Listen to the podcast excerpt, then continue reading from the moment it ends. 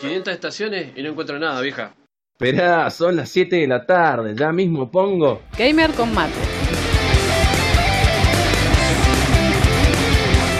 El programa de la UTN dedicado 100% a videojuegos.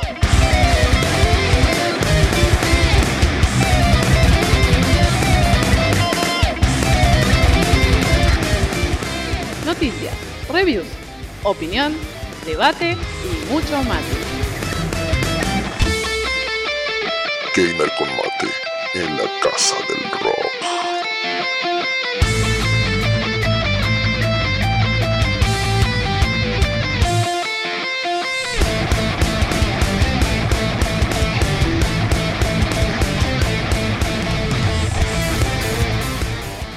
El programa de videojuegos por excelencia de la FMUTN.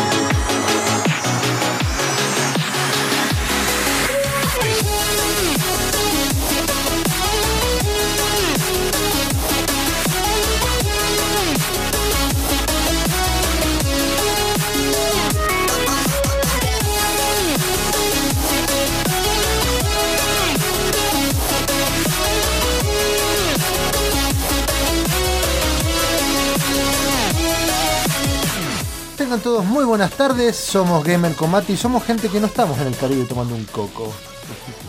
No, todavía no. No, estamos tomando frío nomás. Ajá. Pero deberíamos. Debe- deberíamos tomar mate y hablar de videojuegos en este programa, ¿no es cierto? Eh, podría ser.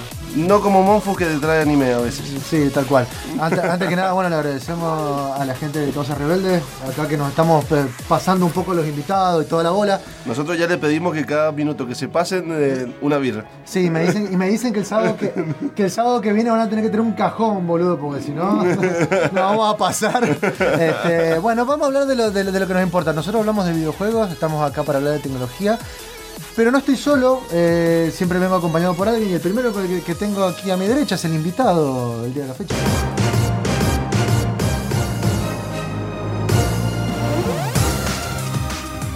Case. Hola, muy buenas a todos. Un gusto regresar al Gamer con Mate. ¿Qué se siente tener eh, las cadenas puestas en la radio y que no te puedas ir durante una semana? No sé, Y digo, porque no te vamos a alquilar para el programa que sigue. Después siguen los chicos de Glam, de Glam Session, ¿no es cierto? Bueno, los chicos de Glam Session también quieren hablar de, de Endgame y quieren seguir hablando. Así que, sí, bueno, mien- mientras paguen, Mm, Sí, no, no creo que te paguen demasiado, así que vos fijate, estás, preso. Este, bueno, a su derecha tenemos a otro integrante de la mesa.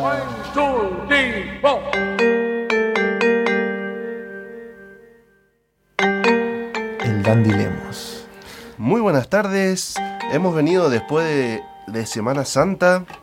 Esperemos nadie ha comido huevito y se ha indigestado este fin de semana, ¿no? Vos te indigestaste, pero de frío. Sí, estuve todo el fin de semana enfermo. Todavía me quedan vestigios de algo. No sé qué me queda, pero algo tengo que no puedo hablar. Sí, aparte no sé por qué vino a la, radio para contagiarnos, chabón. Obvio.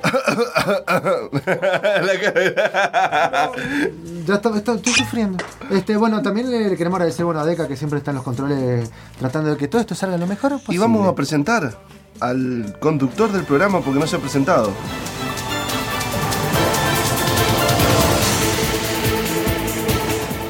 Chacho Love. El que no se presenta solo. Este, bueno, muchísimas gracias a ustedes por venir, por estar acá. Recuerden que nos pueden sintonizar todos los sábados, 19 horas. Estamos acá en Gamer Combate eh, por Twitch, por Facebook, por Twitter, por Instagram, eh, por todos lados. Este, también tenemos reviews que te pueden ver en nuestra página en gamercombate.com. Y música que pueden escucharnos, pues nos pueden escuchar tanto en Spotify, en nuestra lista de música, que Monfo está arreglando música que es solo de videojuegos, como en el programa del día de la fecha, porque hoy vamos a escuchar un temita Eh, tengo que presentarme un poquito con una, una presentación un poco más larga. Vamos a presentar la banda, se llama Black Mages. Es una banda que está conformada por Nobuo Uematsu, el maestro compositor de un montón de eh, OST de Final Fantasy. Inició su banda de rock medio heavy, eh, muy buena, se llama Black Mages. Y vamos a escuchar Maybe I'm a Lion de Final Fantasy VIII por esta banda.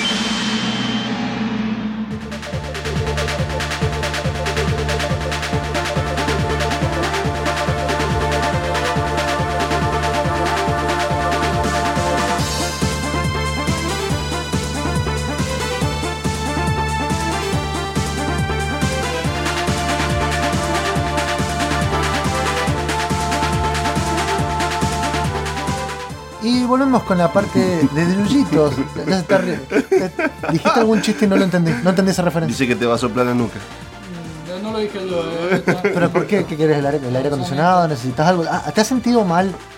¿Los chicos de Causa Rebelde te han tratado mal? No, la verdad que me han tratado muy bien, estaba muy, muy, muy cómodo acá, pero son, son muchos finales, viste, Vengadores, Game of Thrones, viste. Está llorando casi Estoy, en estoy un poco nostálgico. Y viene Star Wars también, el cierre de Star Wars. Cierra Star Wars. Bueno, eh, hablando de cierres y de cuestiones, tenemos que cerrar esta sección, pero antes tenés que dar las noticias, Gustavo. Bien, han habido muchísimas, pero muchísimas noticias. Pero vamos a empezar con la local. Que el 11 de mayo vamos a tener acá en Mendoza, en la calle Olegario B. Andrade al 315, la cuarta edición LAN Party de Olegario LAN Party. Tal cualmente, tal cual. Esta reunión se va a hacer, bueno, como ya dije, en el campus Olegario. Ya están las entradas para su compra en eventbrite.com.ar y que se pueden acercar y pueden sacar su entrada para participar. Van a ver muchísimas cosas. Han listado un juego para los LAN Party y clave aclarar lo siguiente que nos han dicho los organizadores que se está agotando todo lo que es la parte del el slot de LAN, así que contáctelo rapidísimo y han hecho como una publicación de, de sillas, por ejemplo, que hay tres sillas que dice, mientras más rápido te agarres el slot, más cómodo va a ser la silla. Así que ustedes verán. Aparte, bueno, para todos los que no sepan qué es lo que es una LAN party, una LAN party es eh, básicamente llevar tu computadora para jugar en un lugar durante toda la noche, en donde- un lugar obviamente que está completamente calefaccionado, eh, tiene to- todas las comodidades que pueden tener. Tiene seguridad, tiene, Tiene todo. seguridad, tiene comida. De hecho, eh, no me corresponde, pero han hecho un convenio con una empresa de transporte 2.0, que no es la que empieza con U, es la que empieza con CAP. Este, y bueno, justamente te, te hacen un descuento que tenés que pedirlo con los chicos. Si, si tenés la entrada, te hacen un descuento de 100 pesos para que ellos mismos te lleven la computadora y después te vayan a buscar. Mira vos. Así que es una solución muy buena para todos aquellos que se quieren juntar físicamente en un lugar para jugar y darle manija toda la noche. Exactamente, van a haber 40 mil pesos en premios, sorteos y muchos más. También están nuestros amigos de Super Cartucho, así que ahí nosotros también estaremos seguramente, ah, bailando Just Dance. Yo no, yo no, pero podemos mandar algún reemplazo. Sí, puede ser. Bueno, ahí va, va a haber muchos juegos para jugar. Tenemos Half-Life, Quake 3 Arena, CSGO, Overwatch, Pu- PUBG, Fortnite, League of Legends, Dota, Warcraft 3, StarCraft 2, Apex Legends Acá y mini si van a estar torneo. las promotoras del otro, del último. Y esperemos. Bueno, hay que- eso hay que preguntar a la gente que lo está organizando. De hecho, pueden sacar sus entradas en Ultrabytes y pueden sacar sus entradas por Eventbrite. Exactamente. Así que bueno, eso sería la noticia local. Vamos a pasar al plano internacional porque pasaron dos semanas casi de que nos comimos de noticias, por decirlo así. Sí, Una bueno. semana por medio. por lo Nah. menos. Sí, dos semanas.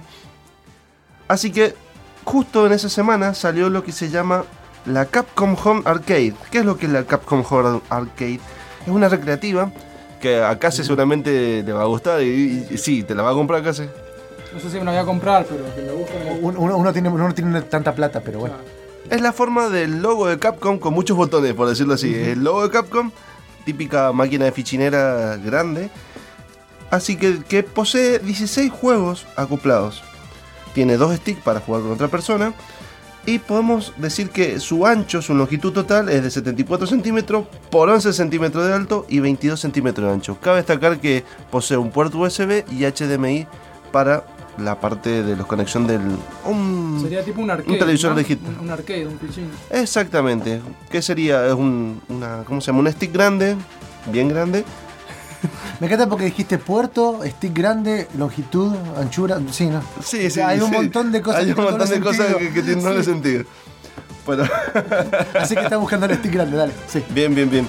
Cabe destacar lo siguiente, que es como un ROM incorporado a una palanca grande de stick. Ahí está. Bien. Bien.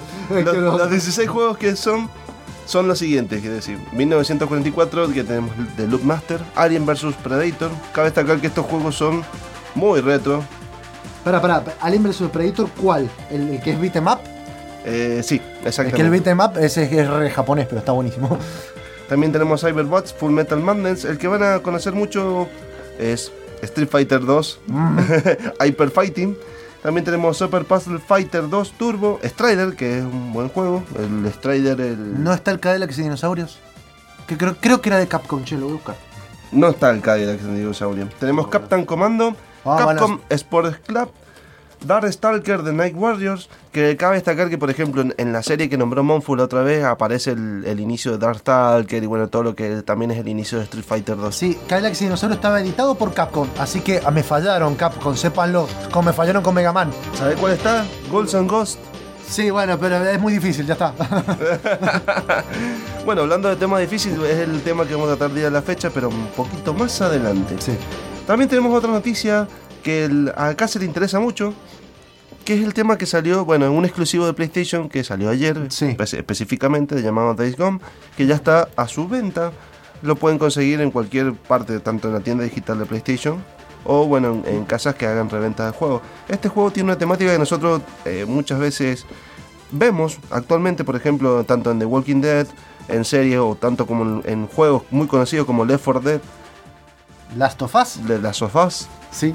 Así que bueno, Pero tiene, tiene una, una, va, por lo menos una cuestión técnica bastante importante que no sé si lo ibas a decir o lo estoy No, pisando. decilo, decilo, decilo. Bueno, perfecto. Eh, el juego, además de tener esta cuestión así tipo Last of Us, una historia, eh, a ver, no, no- creo que no es tan intrincada, pero que, que se centra más en los personajes en un mundo post-apocalíptico con zombies. Eh, los zombies son, además de rápidos, se generan como en oleadas. Es como en Guerra Mundial Z. Según vio la película o el libro. La Este, horda. Tiene, tiene esa cuestión que es como una ola que va andando, donde puedes tener hasta 500 zombies en pantalla, lo cual hace que se te caigan los frames. cagan los frames como el diablo. De hecho, tuvo, el juego tuvo como cuatro parches, el, tres pre-lanzamiento y un post-lanzamiento, este, porque caían muchísimo los frames en lo que no era Play- PlayStation eh, 4 Pro. Pero... eh, En la, en la FAT debe en- ser, en- en, la gordita. Claro, en la gordita. La- Sí, la gordita. la, La, la gordita siempre rinda. Siempre rinde la gordita, ¿viste? Sí. Este, La PlayStation 4 gordita, sí. Sí, sí, sí. Este, bueno, la cuestión es que parece que se han ido solucionando un poco los problemas de frames y eh, podemos ver estos hasta hasta olas de 500 zombies que nos van a buscar, que es una manija. Ah, son bien boludos. Sí, exacto. Qué, qué buena, qué buena definición. El nombre del programa. Son bien boludos. Bien, bien. También hablando de sangre, zombie, no sé si tanto zombie, pero bueno. Hablando de NetherRealm Studio, lanzaron Mortal Kombat 11, que Magic estaba pero hiper hypeado, que creo que no ha dejado el juego desde... No, sí, sí. Hoy lo dejó porque se fue a tirar piedras. Entendí esa referencia. Le mandamos saludos a Madrid. Cabe destacar que este, este juego ha sido tan controversial en esta semana, por lo que muchos fans, por decirlo así, muchos usuarios, no les ha gustado. La prensa lo ha aclamado, pero los fans lo han tirado por abajo. Cabe destacar que este juego eh, tenemos mucho lo que no le gusta a, la- a los usuarios, por lo general, microtransacciones. Los trajes de Los trajes... de la- Bueno, hubo, eh, de hecho, hubo una, Muchas chicas un- vestidas. una cuestión de eso. Ed Boon directamente se sumó a toda esta cuestión de ser políticamente correcto, o sea, o tratar de llevar un poco más al siglo XXI, no lo voy a decir así. Este, y muchos personajes que antes se mostraban en los otros Mortal Kombat bastante más desnudos, sobre todo los personajes femeninos, han sido muy tapados. Y a la gente parece que no le ha gustado. Pero parece que ha sido como muy gradual este proceso, no es que de un día para el otro están, están vestidas. Bueno, pero una de las quejas que yo sí escuché que por ahí mucha gente le, le- le molestó un poco, que es un poco más lento que Mortal Kombat 10, porque de hecho los personajes no pueden correr. Oh, O sea, le quitaron esa, esa cuestión de, de- de la rapidez te voy a para matar los a combos. puro salto nomás. Eh. Y a Hadouken, ah, no, hacer otro juego. No, otro juego. Y hablando de Hadouken, bien, bien, ¿Viste el chacho. Bien, chacho. Hablando de Hadouken, ¿qué hace Capcom frente a esto? Finish him. Exactamente. Larga Street Fighter 5 gratis para que lo puedan probar toda la gente de PlayStation y PC, porque no está en Xbox. Así que Y con, y con cinco personajes eh, desbloqueables que lo pueden probar también, dentro de los cuales está Akuma. exactamente, Este- lo pueden probar totalmente gratis, o sea, es una movida para hacer la competencia con MK11. Así ¿Cuándo que- empieza la, la beta, digamos? Ya está, ya. No, la La beta de que No, digamos, la- el pase abierto. de- El Ya pase está. abierto del Street Fighter todo este fin de todo semana. este fin de semana. Todo el fin de semana. Creo hasta que hasta el lunes. el lunes, sí, Hasta el 29. Así que pueden aprovecharlo. Y hablando de, de juegos abiertos, tenemos The Crew 2 que lo ha lanzado Ubisoft. Es como que parece que Ubisoft todos los fines de semana agarra y dice, bueno, vamos a poner un juego gratis. A cual, para Ah, Por todos más, los- por más de que no se queme una iglesia, nada de eso. No, no, no, vamos. importa. Para mí tiene una lista, alguien dice, bueno, este fin de semana vamos a lanzar gratis para que lo jueguen y nos compren este juego. Bueno, pero The el, 2. el 2, bueno, fue un juego que fue lanzado hace un tiempo. No tuvo la, la recepción esperada, pero bueno, siempre es un juego de autos que la verdad que tiene muy lindo gráfico. Entonces, Es lo que hay. Cabe destacar que siempre que hay un juego así que no es muy esperado y que tenga muchas ganancias, pasa el Game Pass. Así que, Sí, o sea ca- que- destaco eso. fíjense, fíjense la gente de Xbox probablemente lo va a tener en su librería. Y hablando de Xbox, también tenemos gratis Gears. Estamos estamos bien, Sí, chacho. sí, sí. Gears of War 4 tenemos, exactamente. Está para probarlo gratis este fin de semana, así que aprovechenlo los que tengan una Juan, como dice Case. Así que esa sería más o menos. Sí, ya, ya se está terminando. Y antes de que venga Bowser, vamos a ir a los cortes comerciales y volvemos con el reservado de Grim Dome. Exactamente. Gamer. Con mate.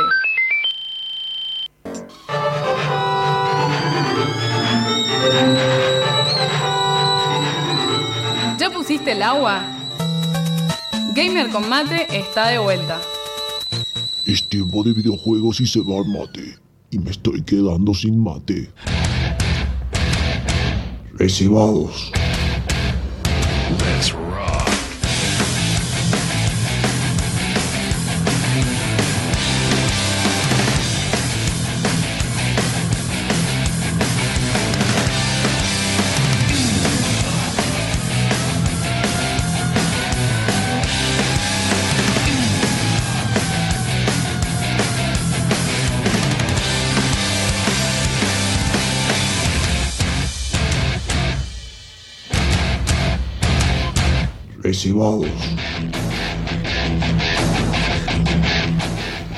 Volvemos con este programa número 97 de Gamer Combate. Ya faltan tres programitas más y llegamos a los 100. Pero, ¿Va, va a haber alguna, alguna cuestión especial? ¿Vamos, a- vamos a sortear acá, acá en Zunga? exactamente, podemos ofrecerlo. Ah, mirá, la- yo creo que las chicas... lo ofrecemos para ¿Le podemos mandar una foto? ¿Me pueden dejar que vaya al gimnasio un par de meses antes? No, no, porque tenés que, mostrar, me tenés que mostrarte con mate y con un joystick nada Y. Zunga. Y en Zunga. ¿Me ¿Puedo elegir la Zunga o tiene que ser la de Leopardo que está colgada ahí? No, tiene va- que ser verde. Para, depende. ¿A vos te gusta Wolverine? Eh, no. No, entonces le vamos a dar. Tiene que ser verde, La estrellita, la estrellita, la- se te va a tapar solo la estrellita. O si no, le ponemos la de Green Lantern, así, todo verde. Bien, vamos a empezar con esta sección que es de reservados. Chacho nos trae su juego que ha estado viciando, Grim Dawn. Eh, sí, es mío, porque yo lo compré. Este, no, por- no porque lo hice. Yo lo hice, yo lo fabriqué. Su juego. Es de mi casa. Este, bueno. Lo ¿qué hice lo- en mi casa y lo jugué en mi casa. A mí me llamó la atención porque Dawn es un juego independiente. eh, para todos los que no lo sepan, es un RPG de acción. Un ARPG. eh, ARPG serían los juegos tipo Diablo. Para, no sé. En los que uno, uno va jugando eh, tipo en, en- en los movimientos. Es tipo acción cenital. Eh, con elementos de rol y con mucha acción. ¿sí? Este, todo esto nació en realidad desde la época del Diablo 1. En realidad eh, Diablo compró una, una mm, licencia para hacer un juego que era por turnos de RPG.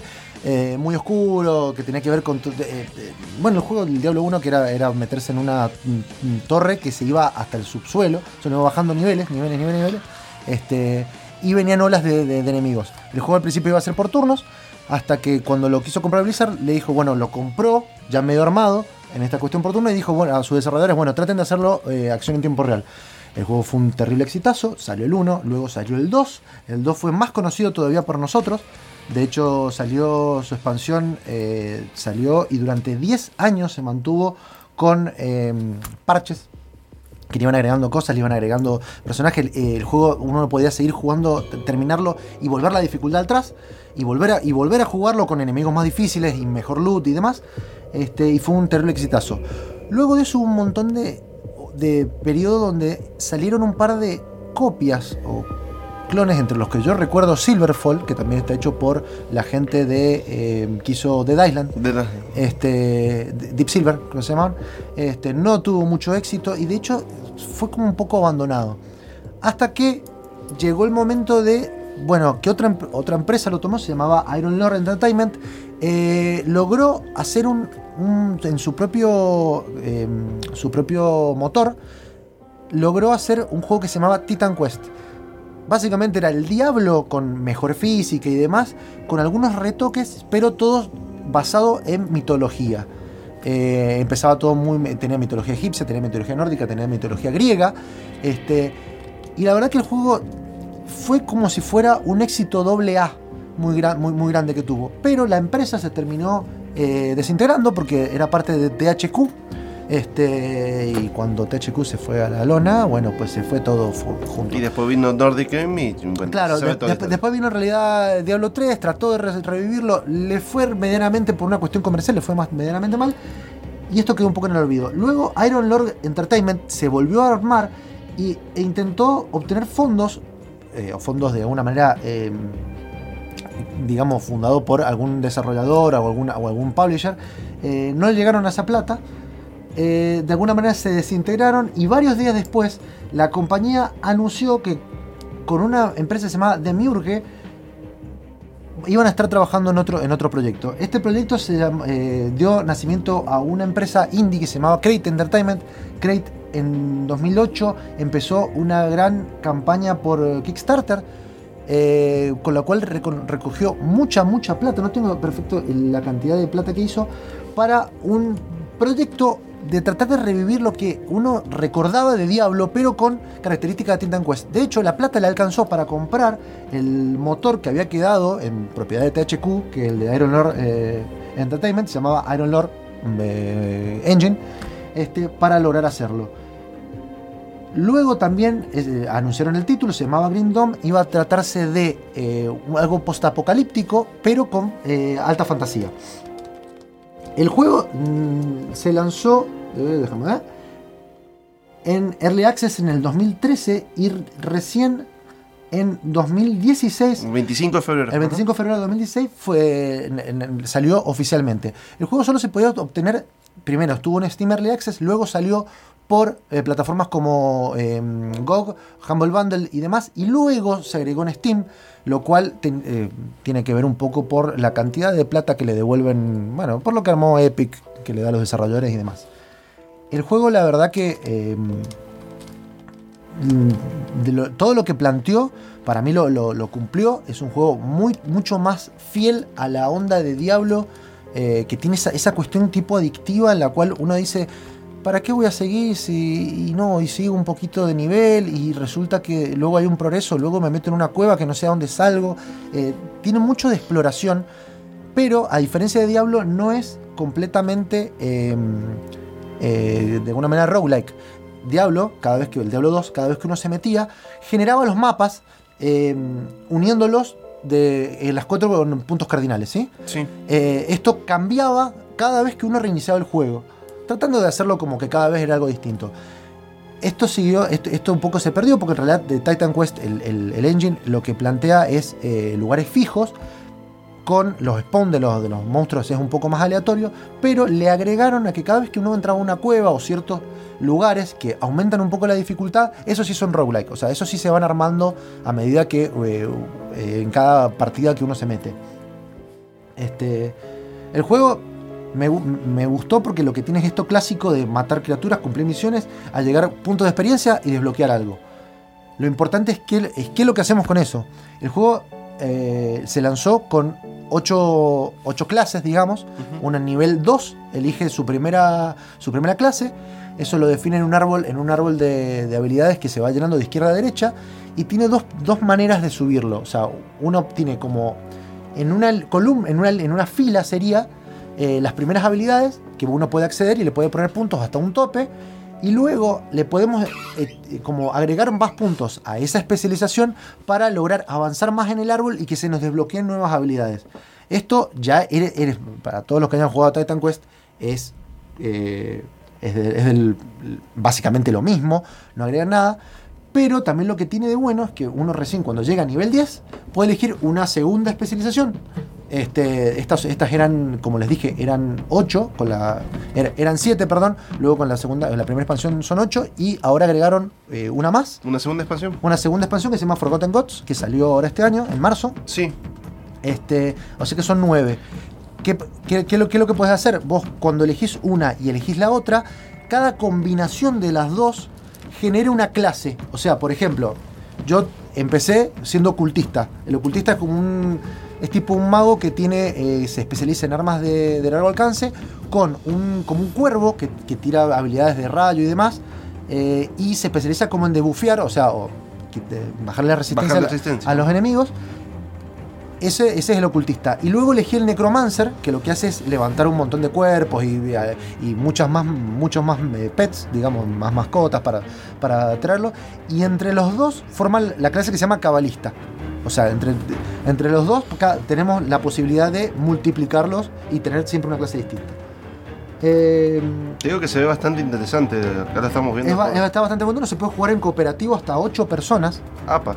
Eh, pa- también para que todos aquellos que hayan jugado Diablo, eh, son hasta 8, pueden jugar en la misma partida y cada vez que uno se agrega, los monstruos se hacen más fuertes. Entonces uno puede jugar e incrementar la dificultad sin que realmente sea más fácil, porque justamente es un juego que se, que se juega mucho a, a matar hordas y hordas de bichos, y si somos más y podemos largar más cosas a AOE en un lugar, es como más fácil. Pero Mira, bueno. tiene co-op. Además del tiene cooperativo y de hecho tiene cooperativo en la misma computadora. En la misma, en la misma. Sí, en la misma computadora. Eso para eso lo tenés que hacer con un teclado y con un joystick. Que sería Apa. tipo pantalla partida, así. Sí, en realidad comparten la pantalla. Ah, pantalla. Comparten la pantalla. No, no podés como, como eh, expandirte de la pantalla. Yo lo probé, está bastante piola. Está Yo bastante acabo de bueno. llegar, pero tengo una pregunta. ¿Es como un Diablo 3 bien hecho eso que estoy viendo? Sí, exactamente. Eh, la persona que vamos a presentar es Mariano. No sé si tenés la presentación, creo que la tenés por ahí, sí, seguro que. ¿Qué me hicieron una Sí, presentación? escucha.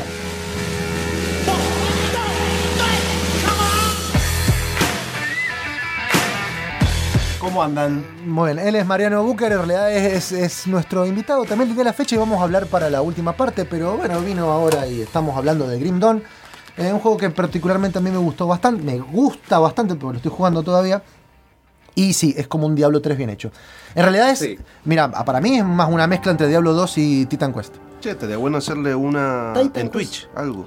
Pero yo no tengo ningún problema, es más, puedo empezar un personaje nuevo en una dificultad mayor. De hecho, lo va a hacer bastante más copado. Eh, Y hasta 8. Vos imagínate. imagínate a Monfus. A Monfus. ¿De Lore qué anda eso? De lore, eh, bueno, de lore, a, a eso iba a ir ahora en el próximo bloque. Ah, Qué copado. ¿no? Justo. Me, lo- me lo hiciste, me lo dejaste caer así. Vamos a escuchar un tema ya que estamos porque me, me canso de hablar tanto. Te- si querés lo presento yo el tema. Dale, bueno, ¿lo querés presentar vos? Dale. Dale, a ver qué, qué- a ver qué hace. Bien. Este es un tema de Chrono Trigger, pero es un cover Ajá. Eh, de la parte metal. ¿sí? denominado Boss Team Toxic Eternity Fit Family Jules.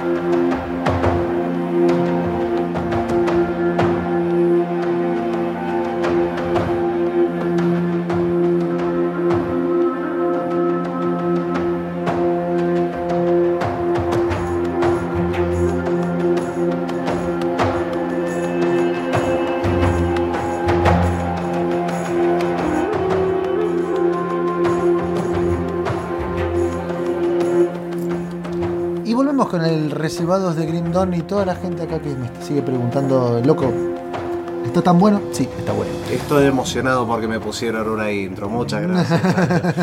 Se le piantó un lágrimo. Este, bueno, estábamos hablando un poco. mm, Todavía no voy a entrar en la parte del lore, que está relativamente buena. No es nada nuevo, no visto, pero está bueno. Y estamos hablando un poco de cómo se juega. El juego es básicamente vos vas, marcás al bicho, le pegás, muere, listo. Pero lo que han tratado de hacer, que me parece que, que, respetar un poco más la, onda de Diablo, es que justamente vos podés jugar con toda la parte. Primero que podés cambiarle las teclas que se te canten a cualquier tecla. Y tenés del 1 al 0, digamos, para poner habilidades eh, en toda la barra, además de los dos botones del mouse. Y si apretás la Y, en- obviamente todo default, cambias a una segunda barra donde tenés del 1 al 0 otra vez. O sea, tenés 20 teclas para poner, más las dos de los dos botones. Es un montón de habilidades que podés tener todo el tiempo para estar peleando. Además de las habilidades que ya, ya expliqué un poco que te las dan eh, esta, esta, esta clase, digamos, que va eligiendo y va subiendo de nivel. Además tenés el sistema de devociones, que para mí es una de las cosas que le agrega una eh, capa más System, sí. de, de- de- de RPG a todo esto. Cada vez que uno va, por el mundo va a encontrar como unos santuarios. Esos santuarios están generalmente corrompidos y esa corrupción se la podemos sacar de diferentes maneras. La primera es eh, peleando contra bichos, en lo cual uno aprieta el botón derecho y dice empezar para tratar de limpiarlo. Cuando uno aparece Start empiezan a aparecer y son todos jefes, son recopados. Cuando uno los revienta, uno lo limpia y te dan un punto de devoción. El punto de devoción eh, lo gastás en, una, en un gran árbol que es como si fuera, en realidad una, una galaxia que está llena con un montón de constelaciones. Cada expansión le ha agregado constelaciones y creo que tenés ahora cerca de 25 constelaciones distintas en las cuales cada uno le pones entre 3 y 5 puntos. Qué buena onda. Cada uno de esos tienen requerimientos que te dan eh, cuestiones pasivas, o sea, te aumentan la vida, la psíquica, bla, bla, bla, y muchas, cuando completas la constelación, llegas a uno que, te- que además de darte un bonus pasivo, te agrega una habilidad. Pero es una habilidad que vos le, la linkeás a una habilidad que ya tenés. ¿Qué quiere decir? Supongamos, yo tengo una habilidad que tiene una bola de fuego. Esa bola de fuego yo puedo hacer que cuando la tire, agregarla a una habilidad que hace que esa bola de fuego además cuando explote deje un como si fuera un charco de lava que va haciendo daño por segundo. Eso tiene, puede ser con chance, chance por ataque, eh, tiene diferentes maneras de activarse dependiendo de la constelación, porque cada una tiene una, una habilidad distinta, pero son como habilidades secundarias que se le agregan a las habilidades. No sé si se, se entiende. Vos elegís por dónde llevar. Es como Exacto. el árbol de habilidades de No, Final Fantasy X. no, vos elegís por dónde llevarlo. No, porque vos no tenés, o sea, salvo al principio, Sí. vos podés irte para cualquier lado. O sea, vos podés empezar casi por cualquiera. Obviamente vos tenés un, un límite porque las habilidades más poderosas están más lejos, sí. pero vos podés empezar realmente por cualquiera, también te la puedes mandar, eh, que es parte del, del chiste. Pero esas habilidades, además de eso, cada vez que uno gana experiencia, esa subhabilidad, que es un pasivo que se agrega a las habilidades, gana un nivel. Y tienen 25 niveles. Y esos 25 niveles hacen que obviamente la habilidad sea más poderosa y también habilita otras cosas. Por ejemplo, que este charco de lava, además de hacer daño, los ralentice o los deje lentos, en un, los deje clavados en un lugar, o incluso que cure si yo me paro arriba. O sea, tiene diferentes cuestiones. Eh, esto es un ejemplo así muy burdo porque existe la habilidad, pero no, no, no lo he probado si funciona de esa manera. Este, y la verdad que eso le agrega o sea, tiene como dos puntos de progreso. Uno que es matando bichos porque sí, y el otro es explorando el mundo y encontrando todos estos santuarios que están eh, fijos en los mundos y que cuando nosotros terminamos el juego y desbloqueamos la segunda ah, dificultad, las ubicaciones cambian. O sea, las ubicaciones en las dificultades cambian. Si bien son fijas, cambian. Entonces, por ejemplo, tenemos en la primera dificultad, supongamos que encontramos 15. En la segunda dificultad eh, hay 20. Hasta un máximo de 55, que es lo que tiene todo el juego. Esos son los puntos que podemos dividir. Está bueno porque le da una cuestión de customización, ¿no? Que mi personaje va a ser diferente al tuyo, por más que vos tengas la misma clase. Exacto. Vamos a tener una estrategia diferente con habilidades distintas y eso. Y, y- y además lo, lo- lo que tiene, eh, que por ahí a, a mí, a ver, un poco me pierde, quizás eh, eso depende del tipo de jugador que uno sea. Si uno tiene para mucho para dedicarle, podés ponerte a, a, y decir, che, lo hago, lo pruebo. Todo el tiempo podés respequear, pagando re poquito en el juego, eh, podés respequear y cambiar todo el tiempo de todo lo que quieras. O sea que no es nada muy complicado. Pero si no tenés tiempo, lo que podés hacer es meterte básicamente en el foro de Grim y buscar, quiero un build de tal cosa y existe. De hecho, yo lo hice con el que yo tengo, yo estoy uh, en que mío que soy cabalista. Eh, es una que se, se- trata mucho de tener eh, muchas mascotas que vayan y hagan cosas. Y yo tenía miedo de que justamente el, build ese sea como muy, bueno, me paro y dejo que los bichos hagan todo el trabajo y es todo lo contrario. O sea, yo tengo que pararme y maldecir a unos, tratar de tirarle un poder fuerte a otros, tratar de mm, eh, modificarlos a los míos para que hagan una habilidad. O sea, el, el juego agrega mucho y pide mucho input de cada uno, lo cual hace, de alguna manera también te manijea a seguir. O sea, porque no es progresar y ya está, ya lo conozco. eh, no, decís, che, si un sigo un poquito de experimentación que, que es gigante. Eh, bueno, en cuanto al lore, eh, el lore no es nada muy, muy distinto. En realidad, te plantea que el mundo se acabó porque los humanos descubrieron un, una energía, en realidad un portal que se llamaba, que te lleva al éter. El éter abre unos, a unos seres dimensionales que, que existen del- en otro lado.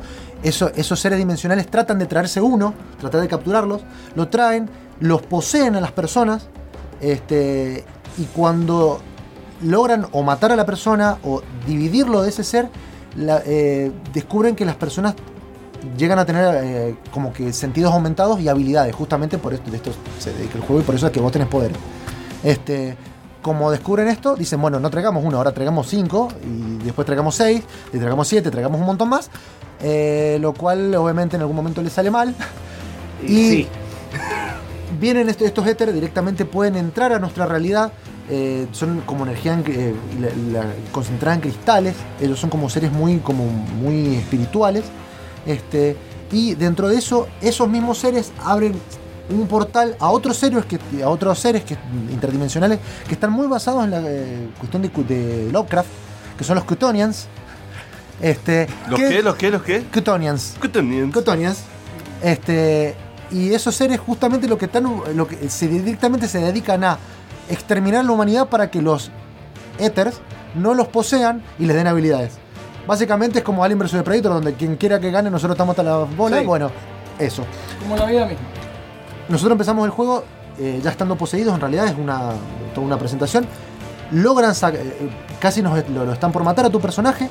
Cuando logran separarlo del éter, se dan cuenta que vos volviste, que tenés poderes, y de alguna manera vos te empezás a interiorizar con lo que está eh, pasando en Devil's Crossing, que es la primera ciudad en la que vas, y empezás a desarrollar un poco la historia y avanza la historia. Si bien no está terminada, porque como acabo de decir, hay dos DLC. El primero se llama Ashes of Malmouth, que agrega eh, básicamente dos actos más a un juego que ya tenía cuatro actos. Eh, Y después Forgotten God. y luego tenemos Forgotten Gods. De entre medio también largaron uno que se llamaba The Crucible, que es eh, como si fuera algo más roguelike, donde vos, es un DLC también, donde vos peleas contra oleadas, oleadas de bichos cada vez más difícil y te tiran mejor loot. Este, en el juego, además de todo esto para customizar, vamos encontrando obviamente eh, ítems. Cada esos ítems tiene diferentes rarezas, tienen diferentes habilidades. Nosotros podemos mejorar esas habilidades que tienen la- las cuestiones con eh, un montón de componentes que nosotros vamos uniendo. Lo encontramos en partes y lo vamos uniendo. Esos componentes también lo podemos mejorar en otros componentes más grandes. Me están llamando por teléfono. Este, y Por hablar de componentes grandes, ¿viste? y esos componentes más grandes, además, además podemos, además de agregarlos, gracias por el, ese me dice mi, tono de teléfono. Podemos agregarlos para darles más poderes y demás. Y se va armando como una cuestión como recíclica, en la cual cada vez van agregando más cosas. Y de última vos decís, bueno, quiero esta mejora. No tengo, no tengo la receta para hacerlo. Bueno, voy a farmear la receta. Encuentro la receta. Esa receta me pide cuatro ítems de nivel más bajo. No los tengo. Tengo que ir a buscarlos. Tengo que. Y empieza uno a craftear y es como si fuera un MMORPG, pero se juega solo. Y la verdad que eso le agrega algo muy copado. Luego también tenemos un sistema de facciones, como, lo- los, juegos, como los juegos también MMORPG, donde uno se va amigando o desenimigando de algunas, facciones. Hay momentos en uno que tiene, tiene que elegir. Eh, cada una de las facciones les agregan diferentes ítems que puede ir comprando y uno a medida que va ayudando a esa facción va aumentando la reputación. A medida que aumenta la reputación te dan más recompensas que puedes volver a cambiar, misiones, cadenas, este, y además te baja la reputación con otros.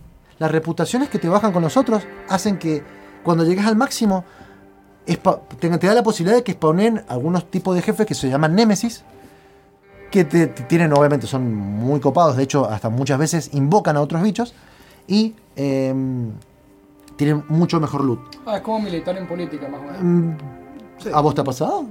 No, me lo imagino más o menos así. Che, te hago una pregunta. Bien. ¿Vos crees que esto, o sea, per- opinión personal tuya, ¿vos crees que esto sirve más como single player o que hubiese servido más como un MMORPG? No, yo creo que este juego funciona muy bien porque te da la opción de hacer todo lo que quieras. Es como el Borderlands, ya que está ahora viene Gerardo, eh, Gaya, para hablar de- del siguiente tema. ¿De Borderlands? No, mentira. Este, no, no vamos a hablar de Borderlands. Este, sí, el, el juego yo creo que funciona como está planteado. Por ahí, quizás el no éxito, a ver, no éxito. La, la- la diferente, a ver, eh, no, no, no conocimiento tiene que ver porque empezó con una compañía ind- independiente y el juego, acá lo estábamos viendo en Steam, el juego sale, si lo quieren comprar hoy por hoy entero, completo, con las dos expansiones, sale 500 pesos. Si lo querés comprar 600, 600. 600. Si lo querés comprar y sin descuento ni nada, o sea, esperate la el sale y es mucho más barato. Sí. Si querés comprarte el juego base, que para mí es la mejor manera de empezar, sale 280. La Nada. verdad que por un juego que, que te da 60 horas mínimo por dificultad, porque tiene tres dificultades el juego, eh, la verdad que me parece muy copado. Eh, ¿Lo recomendarías? yo, yo la verdad que le pongo un 9 de 10. eh, y de hecho yo dejé de jugarlo porque yo me lo terminé el juego y no se había salido la expansión. Digo, bueno, lo voy a colgar un poquito. Salió la expansión, lo compré y me puse a rejugar el juego anterior. La dificultad todavía no llego a la expansión. A la última, a las- a la última expansión no, no he llegado porque estoy ju- rejugando la segunda dificultad. O sea, te deja re manija. Muy bueno y muy bueno para jugarlo eh, en cooperativo local. Ya lo probaremos en alguna ocasión. Pero seguramente lo pueden encontrar, seguro, por twitch.tv barra gamercombate. Este, Y nos están corriendo ya. Mario nos está corriendo. Mario, Mario, Mario. Mario. Déjanos plata, Mario. Hablando de Mario, Sí. tenemos Super Mario Maker el 28 de junio, el 2. Me encanta porque te mete una noticia porque sí. Vamos a los cortes antes de que este tipo me alargue las cosas. Gracias. Seguimos. Gamer con mate. Gentlemen, start your engines. Gamer con mate está de vuelta. Gamer con mate.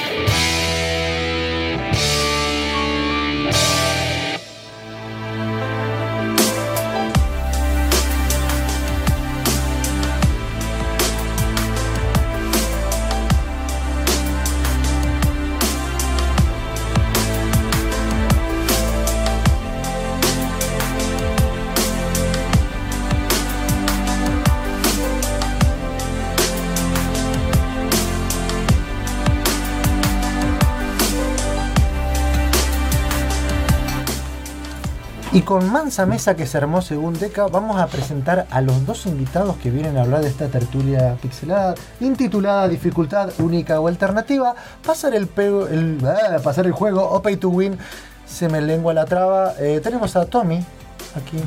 Hola, buenas tardes.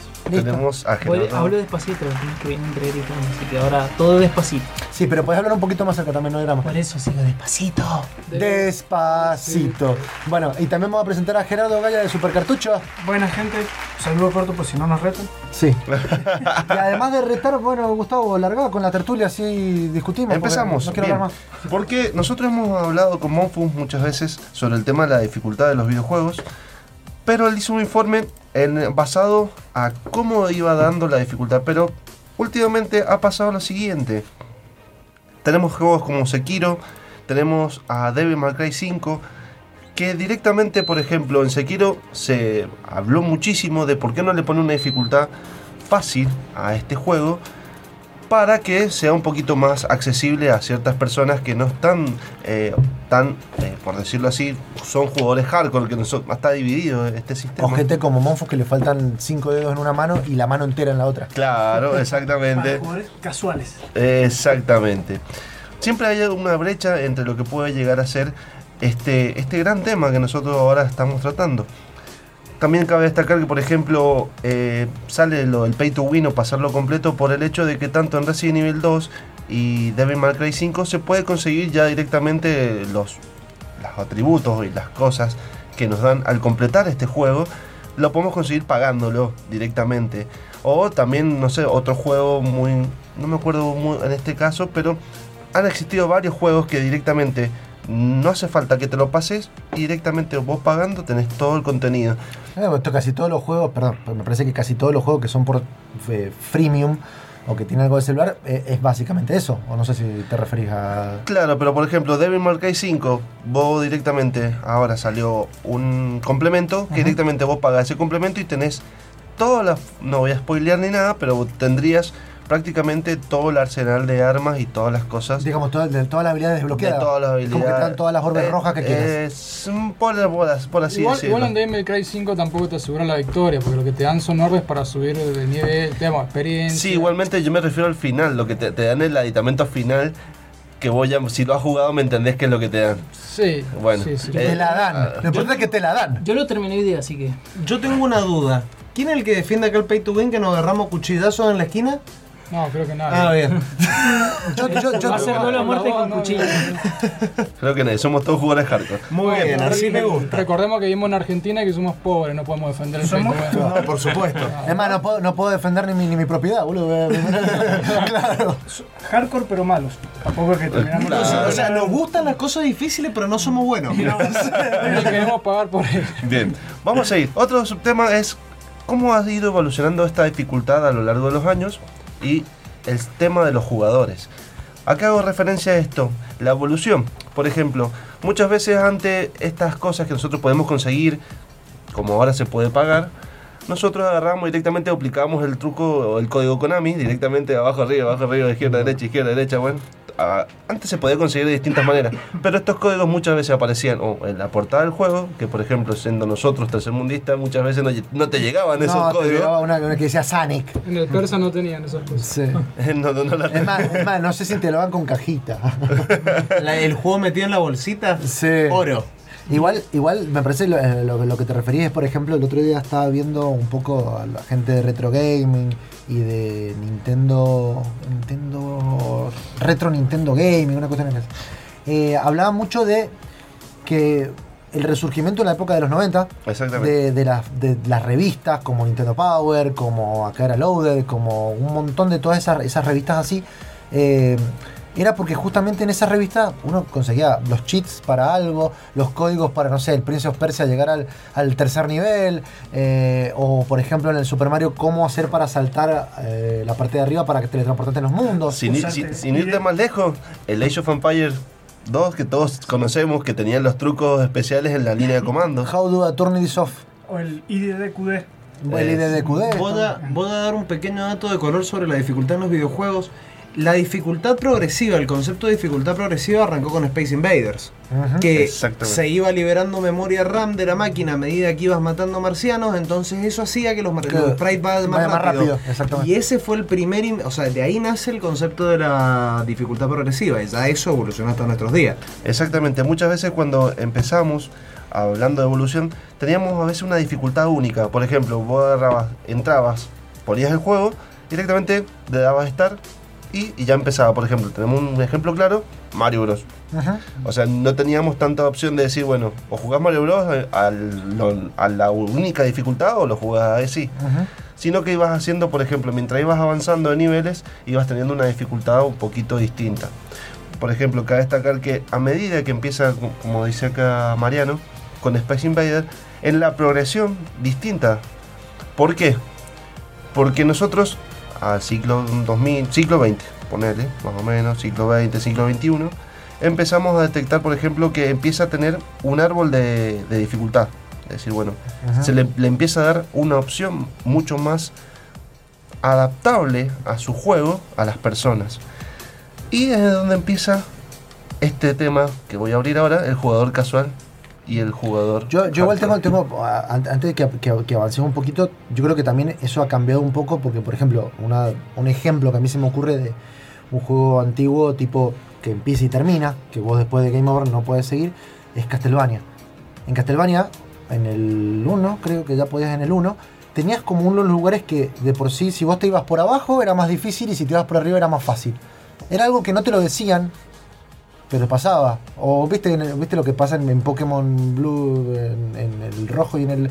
Que dependiendo qué, qué Pokémon elijan es también como el nivel de dificultad. Pero no, no te dicen como. No te dicen este es modo fácil y este modo difícil. Eso también entra en Dark Souls. Bueno. Y además de eso, también tenés un ejemplo como por ejemplo el Metal Gear Solid 5, que en realidad la dificultad no existe, sino que dependiendo de cómo vayas haciendo vos las cosas, el juego se va adaptando a tus acciones. Si vos metes muchos tiros en las cabezas, los soldados empiezan a usar más cascos. Exacto. Y después tenés que gastar recursos para intentar combatirlo. Igual, yo quiero El defender, Jera hace rato estaba. Sí, sí, no, no, no lo veo, perdón, discúlpame, Jera. quiero defender el tema de cada dificultad así bien casual en los juegos, porque por ejemplo, jugando el- un juego viejo, el Star Wars Force Unleashed, yo me acuerdo que me lo jugué todo en difícil y después lo hice todo en fácil para poder buscar todos los secretos, ver bien toda la historia. Si querés jugar un juego después, por ejemplo el Devil May Cry, viendo más la historia, viendo los gráficos, viendo toda la cosa, está bien que tenga una jugabilidad baja así, que vos puedas... Bueno, justa- justamente por eso yo creo que de, ahí por ahí tiene que ver un poco, también está hablando del Grim Dawn y tiene un poco que ver con eso. Cuando uno lo.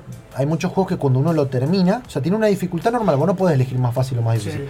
Tiene una dificultad, lo terminás y de alguna manera, en el caso de Grim Dawn es que la progresión continúa, eh, te ponen la dificultad más difícil.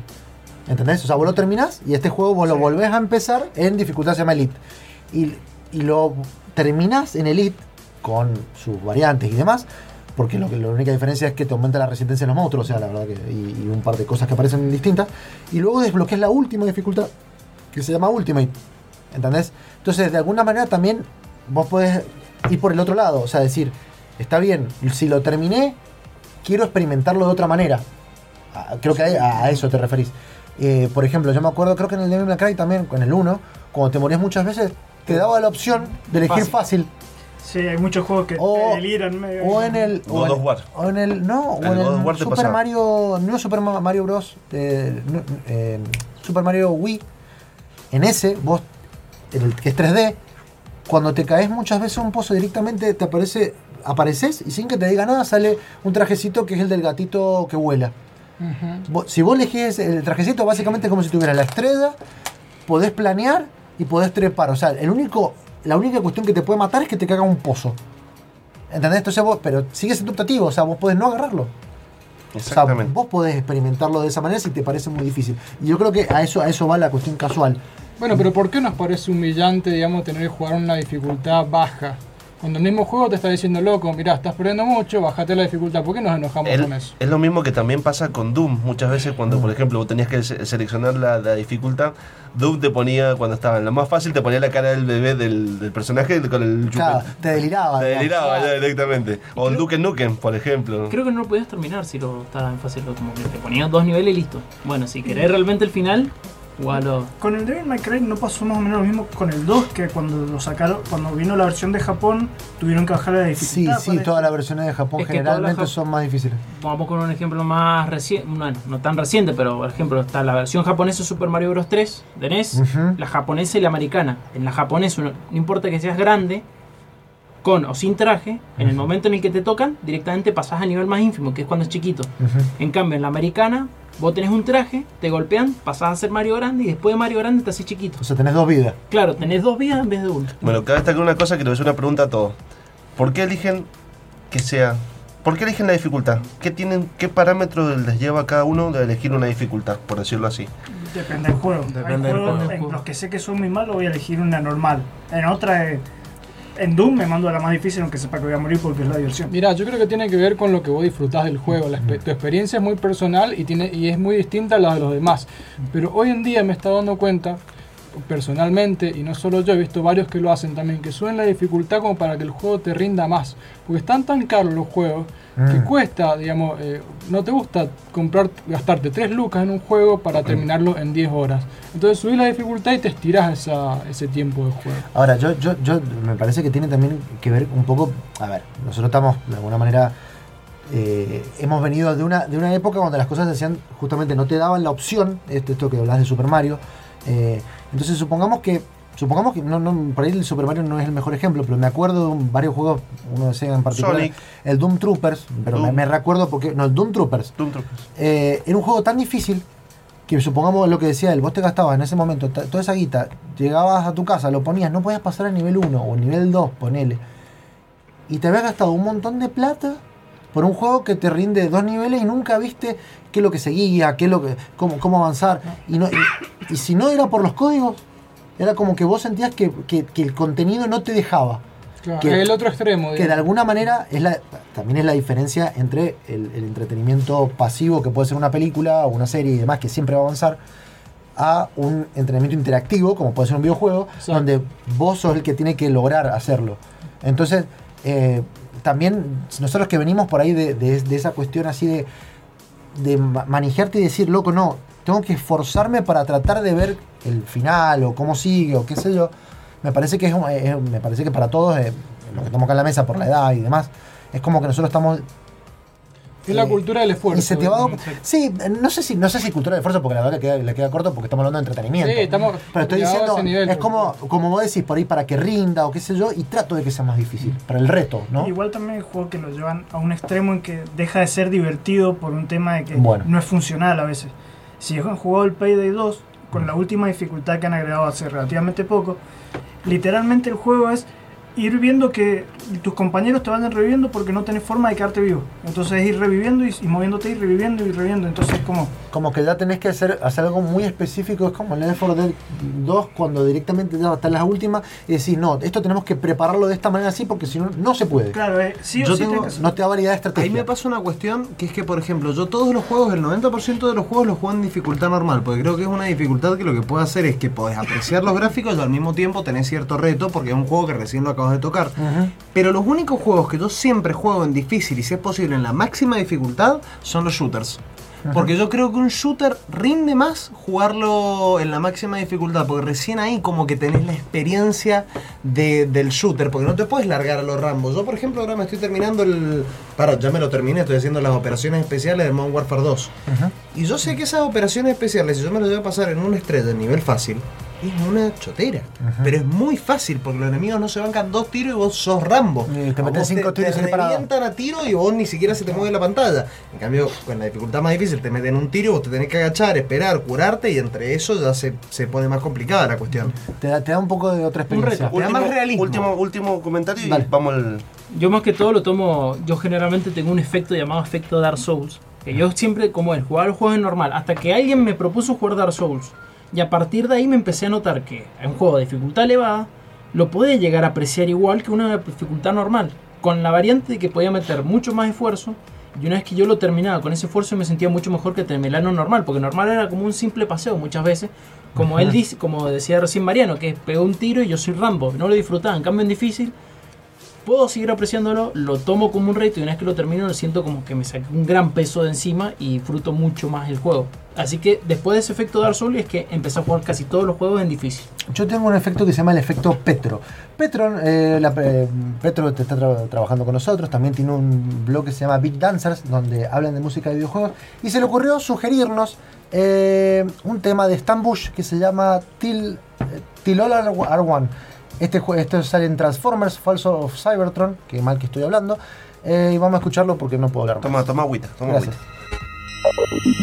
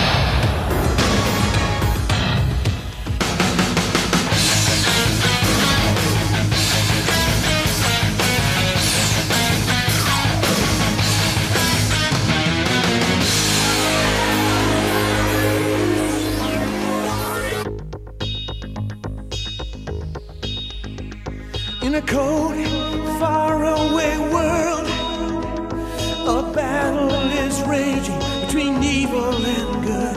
From the stars, they came here to earth. Caught in their struggle through the whole universe. Robotic warriors give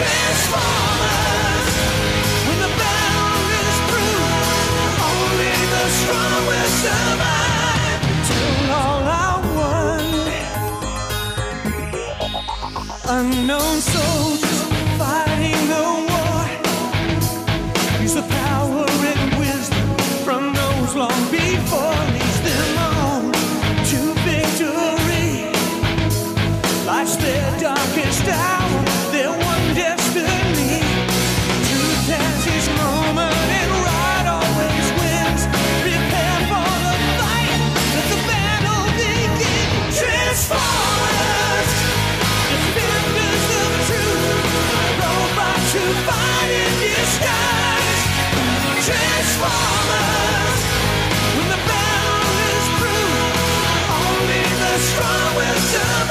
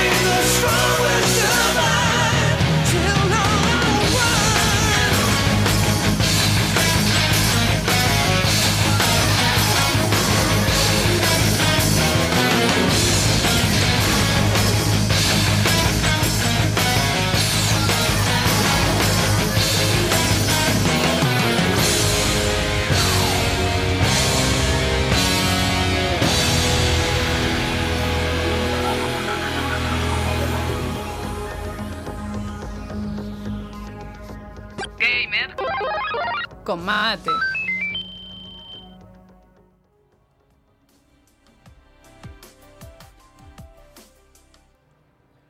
Y volvemos con la tertulia pixelada del día de la fecha, donde estamos hablando de la dificultad de los videojuegos.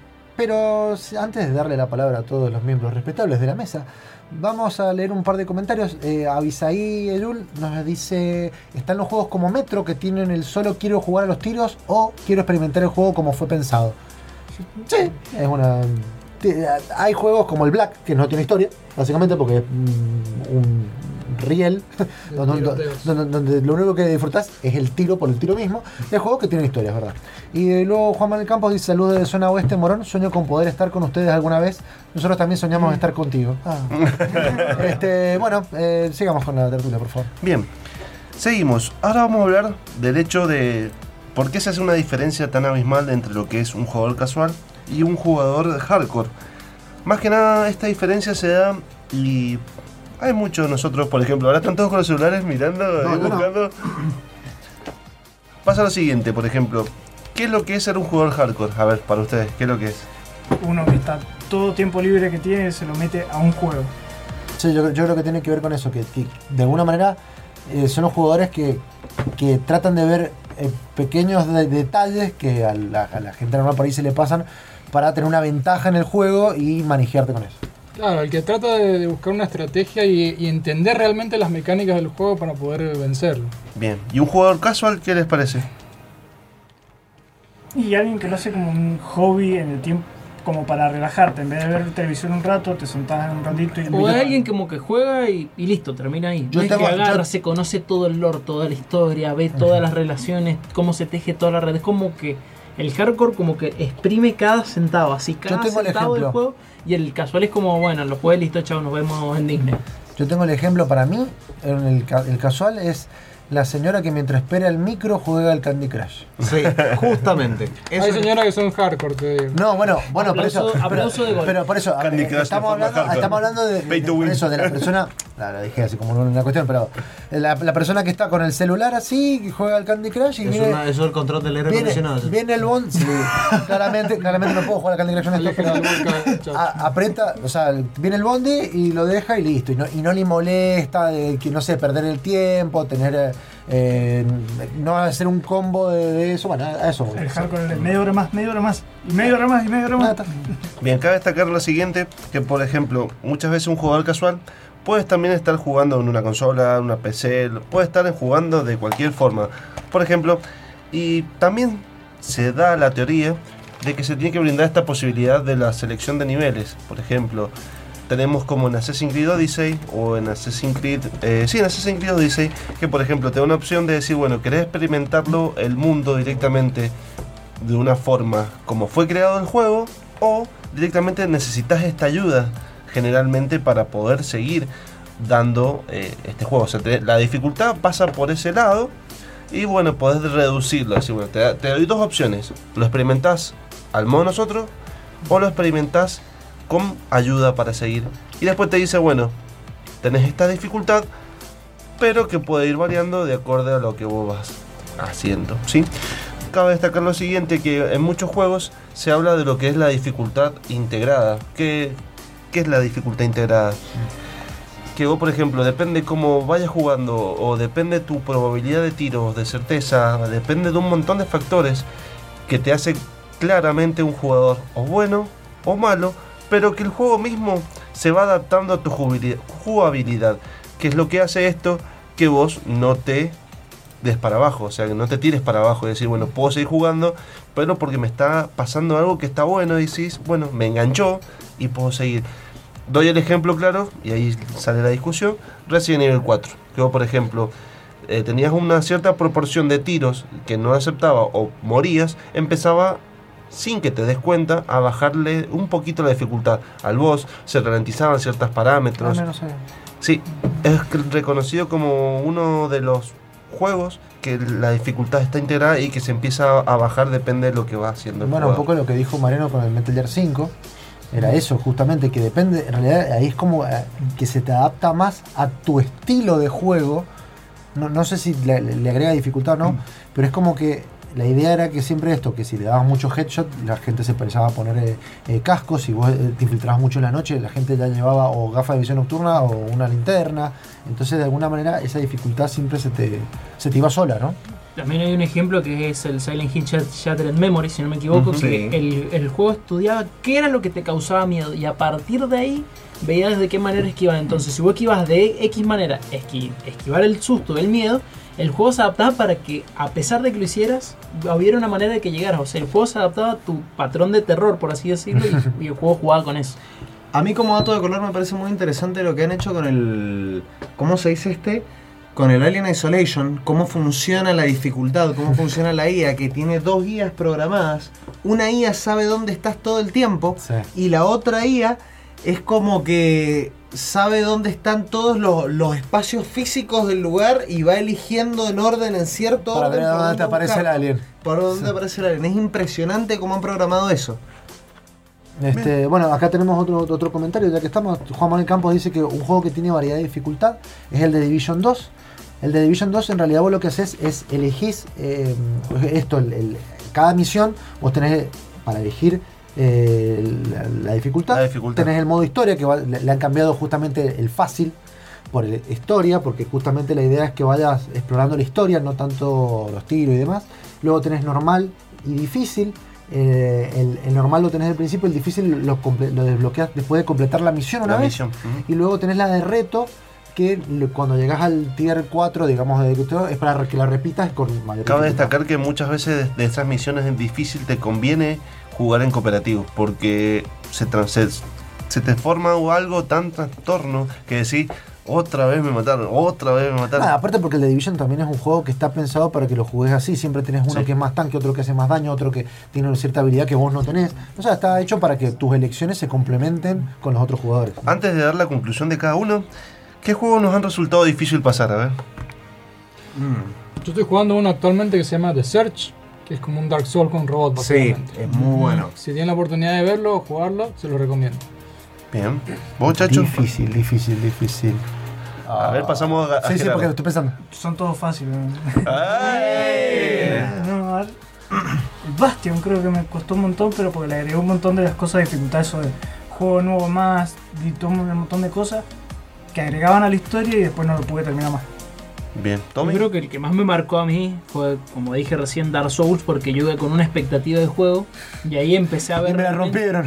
Claro, y empecé a adaptarme. Junto con otras cosas. Exacto. Y después cuando empecé a jugar otros juegos en normal, como dije recién, era como que me faltaba algo. Y así que empecé a jugar Le faltaba algo, ¿viste? Le- Se lo rompieron. Claro, claro, que me dieron más manija, no.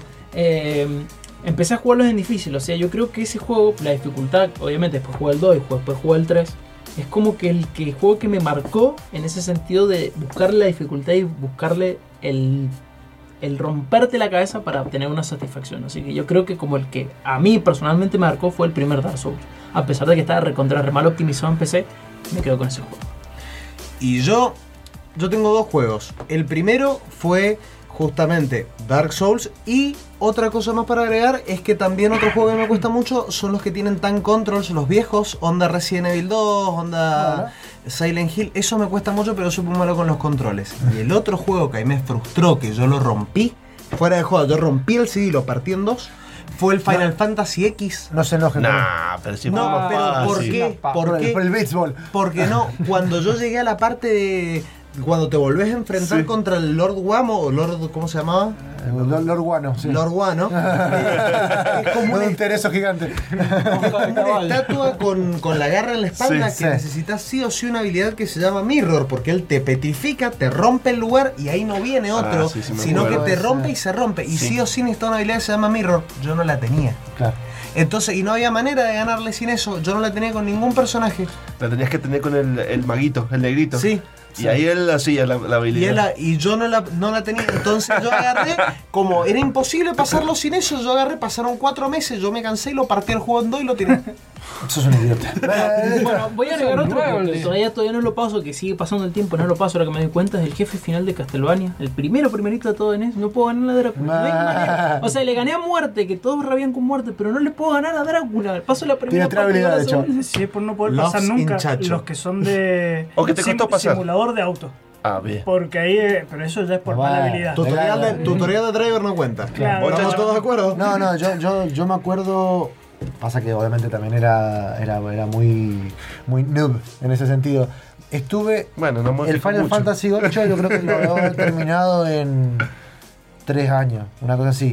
Y uno, y uno de los. Y jugándole más o menos, o sea, lo, lo dejaba descansar porque obviamente me manejaba. Y una noche estuve, llegué con tan poco nivel y tan, tan, tan mal a un jefe del tercer disco, que era. No lo quiero spoiler, en realidad no lo puedo decir. Este. Con ese jefe Si es estuve viejo, sí. peleando. Sí, es del 97. Bueno, con Eden. Eden se llama, no lo van a pasar. Eh, cuatro horas y media peleando contra él. Sí, eso yo me acuerdo que era, era, era después de comer, me puse, digo, loco, hoy lo reviento. Y empecé entre poción y qué sé yo, cuando le gané, digo, sí, no lo puedo creer, miré para afuera y se senté los pajaritos. Así, esa, esa fue la sensación, para mí fue muy difícil por ¿puedo agregar uno? Que comiste a las 2 de la mañana. No sé, el que lo haya No, jugado 12. me va a entender. Kingdom Hearts 2 Final Mix tiene un jefe secreto, Secreto, digamos, que se llama sí. Lingering Will. Que estuve creo que una semana, pero horas tratando de pasarlo. Y es, es el jefe más, más cabrón que van a encontrar en su vida. Así Ah, También agrego. Ense- enseguida vamos a hacer una cosa. Les digo mi versión y volvemos un poquito más. El juego más difícil que me costó pasar, pero porque fui un, un hardcoreta en ese momento, eh, fue cuando pasé Metal Gear Soldier 3 en, extre- en extremo europeo. La dificultad...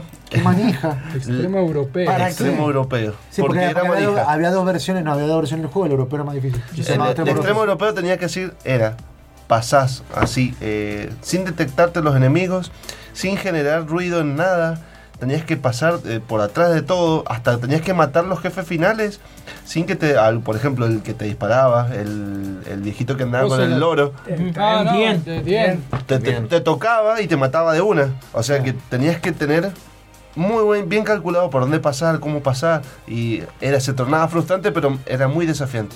Bueno, Eso quiere decir que hablando de cosas hardcore, Tommy no se aguantó y ya sacó la 3DS recién estaba aprendiendo. estaba, estaba muy manija. No, estaba, quería mostrar el Castlevania que no lo puedo pasar atrás por acá, no lo puedo pasar. tan manija como van a estar los, nuestros patrocinadores, porque no vamos al corte comercial. Volvemos con la conclusión. Pues, no, bueno. Gamer con mate.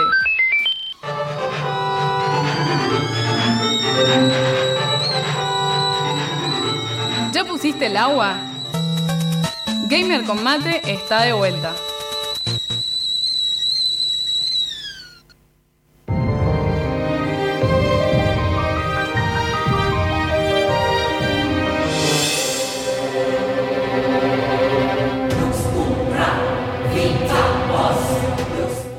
Parte de lo que estamos escuchando es lo que los vamos a dejar escuchando más adelante, que es eh, el- la primera parte del OST de Dissidia Final Fantasy NT, el juego de Final Fantasy que es de pelea y tiene muchos eh, temas de otro Final Fantasy. Antes de que vayamos con las conclusiones de nuestra tertulia y de que cada uno diga lo que se le cante, la gente también quiere, eh, Opina. quiere opinar. Pablo Díaz Acosta dice que Hitman Blood Money en modo difícil, la verdad que ese juego era bastante complicado, y el Commandos que era inco, no lo puedo decir, también. Este, bueno, Avisaí también dice que para él casual también es como el que aprovecha que llega alguien a su casa para no tomar solo, tipo siempre invita a un amigo a jugar al pez. Eh, de repente tomar, dijo tomar en un momento, me, me parece que tiene un problema con la bebida. Eh, luego Andrés Naves nos dice buenas tardes chicos, buenas tardes. Este, y Juan José Ansiua me dice que un excelente juego casual es Trident Wake, el cooperativo de Bacus Studio, que la verdad que es un juego mendocino que hemos estado hablando y que hemos hablado con Nacho Baldini, que también estuvo en la Habría que probarlo o hacer un streaming alguna vez. Eh, sí, de hecho Monfus lo tiene agregado en su cuenta porque lo tuvimos que pagar entre todos para que Para que streamee. para que lo streamara, está en la cuenta que me comentaste. Sí. Bueno, eh, Sí, conclusiones. para ir cerrando, vamos. Sí. ¿Empezás vos, Chacho? Sí, no sé qué querés que diga. ¿Qué te parece a vos sobre este tema? ¿Qué, qué opinás? A mí me parece que, que la- tenga que tener eh, selector de dificultad. A mí me parece que hay dos cosas. O sea, obviamente, hoy, hoy por hoy los juegos. A mí me gustan mucho los juegos con historia y los juegos de RPG. Entonces, los juegos de historia y los juegos de RPG, de alguna manera los tenés que experimentar y, y- y la idea es que lo experimente todo el mundo. Si vos jugaste Final Fantasy VII y nunca llegaste a la sorpresa de lo que pasa después del disco 1, eh, no entendiste nada del juego, eh, te lo perdiste, lo compraste el pedo. Entonces, eh, estaría bueno que de alguna manera vos puedas elegir la dificultad si te cuesta mucho llegar a eso para que de alguna manera tengas la experiencia. Sí me parece que está bueno que la experiencia sea distinta, la que juega normal, el que juegan difícil, el que juegan fácil. Eh, me parece que está bueno y que vivimos en una época donde todos pueden jugar a todos los juegos y eh, pueden llegar a terminar y decir, sí, me acuerdo de tal cosa y podés hablar tanto de la historia como de las mecánicas y del gameplay. ¿no? Muy buenos. Vos, cerrando. Yo creo que en un principio los juegos como, como decíamos acá, como Super Mario y demás, en un principio los videojuegos no, no te dejaban elegir la dificultad. Luego llegaron la, digamos, la década del 2000, que ya casi todos los juegos tenían para elegir dificultad. Y hoy creo que estamos volviendo al principio, donde ya directamente no elegimos la dificultad, sino que el juego nos plantea el desafío como, como, como ellos mismos lo desarrollaron, lo imaginaron.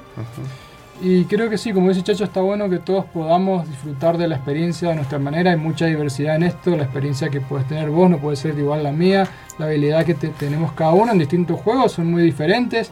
Y está bueno que todos podamos, digamos, acceder a, avanzar en el juego. Si lo hemos comprado, lo hemos, digamos, lo hemos empezado, tenemos ganas de seguirle y tenemos ganas de terminar. Bien, Jera. A mí me parece está bien siempre y cuando puedas elegir vos en qué dificultad querés. Porque puede ser que, que seas juego, bueno jugando una estrategia como Age, pero no sepas jugar un auto y por ahí quieres ponerte y necesitas aprender, necesitas ir modificándolo acorde al nivel que tenés vos, a lo que vas aprendiendo. Y por ahí también lo que está bueno, por ejemplo, uno de los juegos con los que he estado más manija yo hace mucho es Terraria. Y tiene normal y extremo. Si jugás en extremo te lo hace mucho más difícil, pero te da mejores recompensas. Entonces como que te lo nivela, para, te estás esforzando más, vas a ganar más cosas, va a estar mejor el juego. O sea, te, po- te pone la zanahoria delante como para ir, dale, elegime, elegime. como te vas a morir, te vas a estar un huevo, pero vas a, vas a pasarla re bien. Te anexo algo ahí del Gran Turismo, que yo me acuerdo que el Gran Turismo, hay una misión que tenía que estar 24 horas. En la alemán. Eh, Exactamente, yo me acuerdo que la tuve que pausar, me acosté a dormir y después seguí jugando para seguir las 24 horas, te juro. Claro, con los autos difiere mucho de juego a juego. Por ejemplo, en el Forza me va re bien, en los Gran Turismo no puedo ni manejarlo al auto. Me voy en todas las curvas, me hago mierda. Y el gran turismo que tenés que empezar a frenar un kilómetro antes de la curva porque si no te da. Y depende del auto, chon.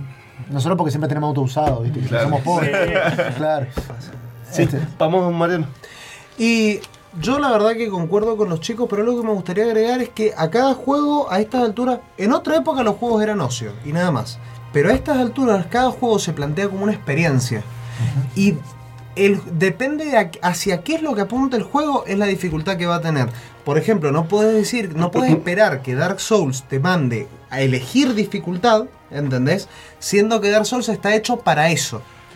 Depende del juego, es el tipo de dificultad que vaya a tener y cómo se vaya a manejar y todo, pero hay que verlo todo como una experiencia que puedes llegar a disfrutar de distintos tipos de formas. ¿Estás de acuerdo que Sekiro tenga dificultad fácil? ¿Cómo? ¿Sekiro tenga dificultad fácil? ¿Cómo que Sekiro no tiene dificultad No, fácil? si no estás de acuerdo que vaya a tener dificultad fácil. Ni en pedo. No. Ah, Jamás hay en la vida. se lo van a agregar por, Por eso yo digo, justamente, Sekiro no necesita dificultad fácil porque eso es Sekiro, esa es la experiencia de Sekiro. Morirte 75 millones de veces. Y vamos a aclarar una cosa, Sekiro no tiene leveleo. Claro, no, no puedes farmear como chino. no podés para- farmear como chino para ponerte a hacer, para poder ser mejor. El leveleo está en el jugador. Todo aprendizaje. Es todo aprendizaje. Vos cuando sabés hacer las cosas, los podés hacer mejor contra los enemigos. Y los enemigos siempre te van a atacar de la misma manera. Eso yo creo que es el mejor concepto de dificultad que yo he visto hasta ahora. Tommy, Bueno. Yo creo que estoy bastante de acuerdo con los chicos. No, ya acá puedo que- hacer todo el resumen de Pay to Win, de todo lo que quieras hablar. Pero yo voy a tocar un pequeño tema del pay to win que siempre la gente criticó, que no importa que exista o no exista. Si vos no tenés manos, no importa que tan pay to win tenga, no te va a servir de nada. El mejor ejemplo, yo soy me estoy metiendo cada vez más en el competitivo de Hearthstone y hay muchos jugadores que dicen, bueno, yo les voy a mostrar que soy buen jugador. Se van a otra cuenta aparte, ya sea de de Europa, ya sea de Asia, ya sea de cualquier otro de los servidores que hay, empiezan de cero, pero de cero, y llegan a leyenda igual. Con las cartas que tienen no ponen un solo peso para demostrarle a la gente que no importa cuánta guita pongas, no importa que tengas todos los mazos metas. Si no tenés manos, no las tenés. Punto. Si no tenés mano. Muy bien. Bien, yo más que nada voy a resumir y voy a comprarme la opinión. He sido, por ejemplo, yo como gamer he sido siempre muy hardcorete y siempre me ha gustado jugar en la dificultad máxima. Salvo algunas cuestiones, por ejemplo, estuve probando Gears of War 4 y en la dificultad máxima se me hizo injugable y tuve que decir dónde quedaron mis manos que tenía. Como por ejemplo cuando volví a Street Fighter 2 jugando a la SNES Mini, que directamente me costó muchísimo y antes no me costaba tanto poder jugar. Pero bueno, son estas nuevas casualidades que nos da la vida, por decirlo de una manera, que te vas acostumbrando a cierta jugabilidad, a cierto juego o ciertas preferencias que va uno teniendo a lo largo de, de- la vida, por decirlo de una manera. No todos van a poder apreciar, por ejemplo, la dificultad que tiene Sekiro o Dark Souls y van a tirarse por algo un poquito que sea acorde a lo que está destinado a jugar. Por ejemplo, si yo estoy destinado a jugar un shooter, va- van a saber que directamente la dificultad máxima va a ser para el shooter. Y si me tiro para una aventura o para un RPG, directamente hay clases de jugadores que dicen, bueno, directamente me pongo en el modo historia, o en el modo normal o en el modo fácil, porque no es mi campo, ni tampoco es mi juego, mi tipo de juego.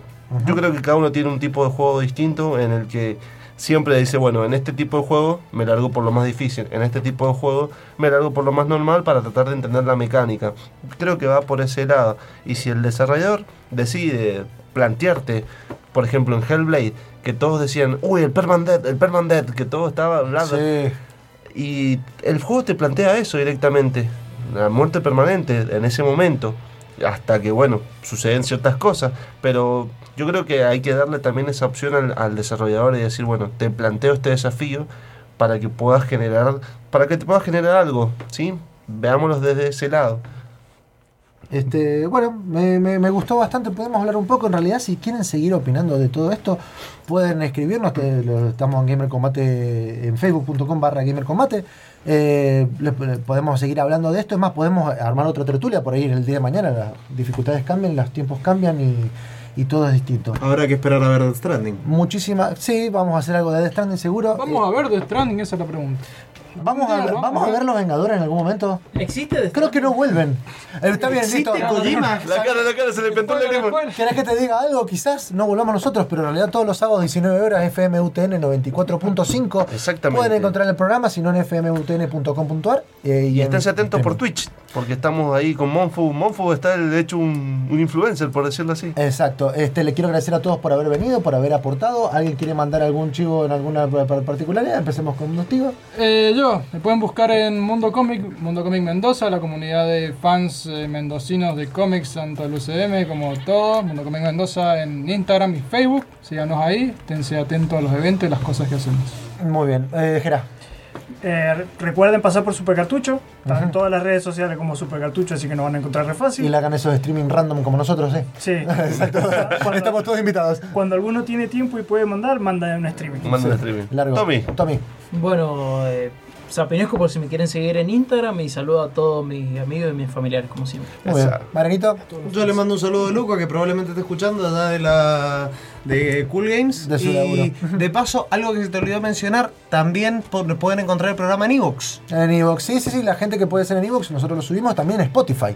Pueden Spotify. escucharlo eh, muy ricamente. ¿Vos, Gustavo, querés mandar un mensaje, un saludo, un algo? No, yo quiero saludar, gracias Deca, y bueno, eh, que la gente que se quede escuchando el ST y después le damos el paso a Glam Sessions. Quédense. Acá están los chicos. Sigan en FMU UTN. Gracias. Hasta, luego. la próxima. Chau. Chau.